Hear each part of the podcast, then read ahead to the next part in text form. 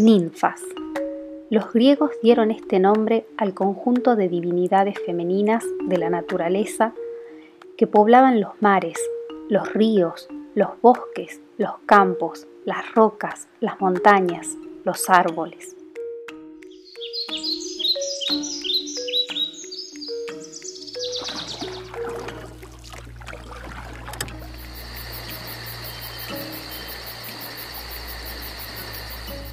Los griegos clasifican a las ninfas de acuerdo con el lugar en donde habitan. Las más conocidas son las Nereidas y las Náyades, ninfas de las aguas.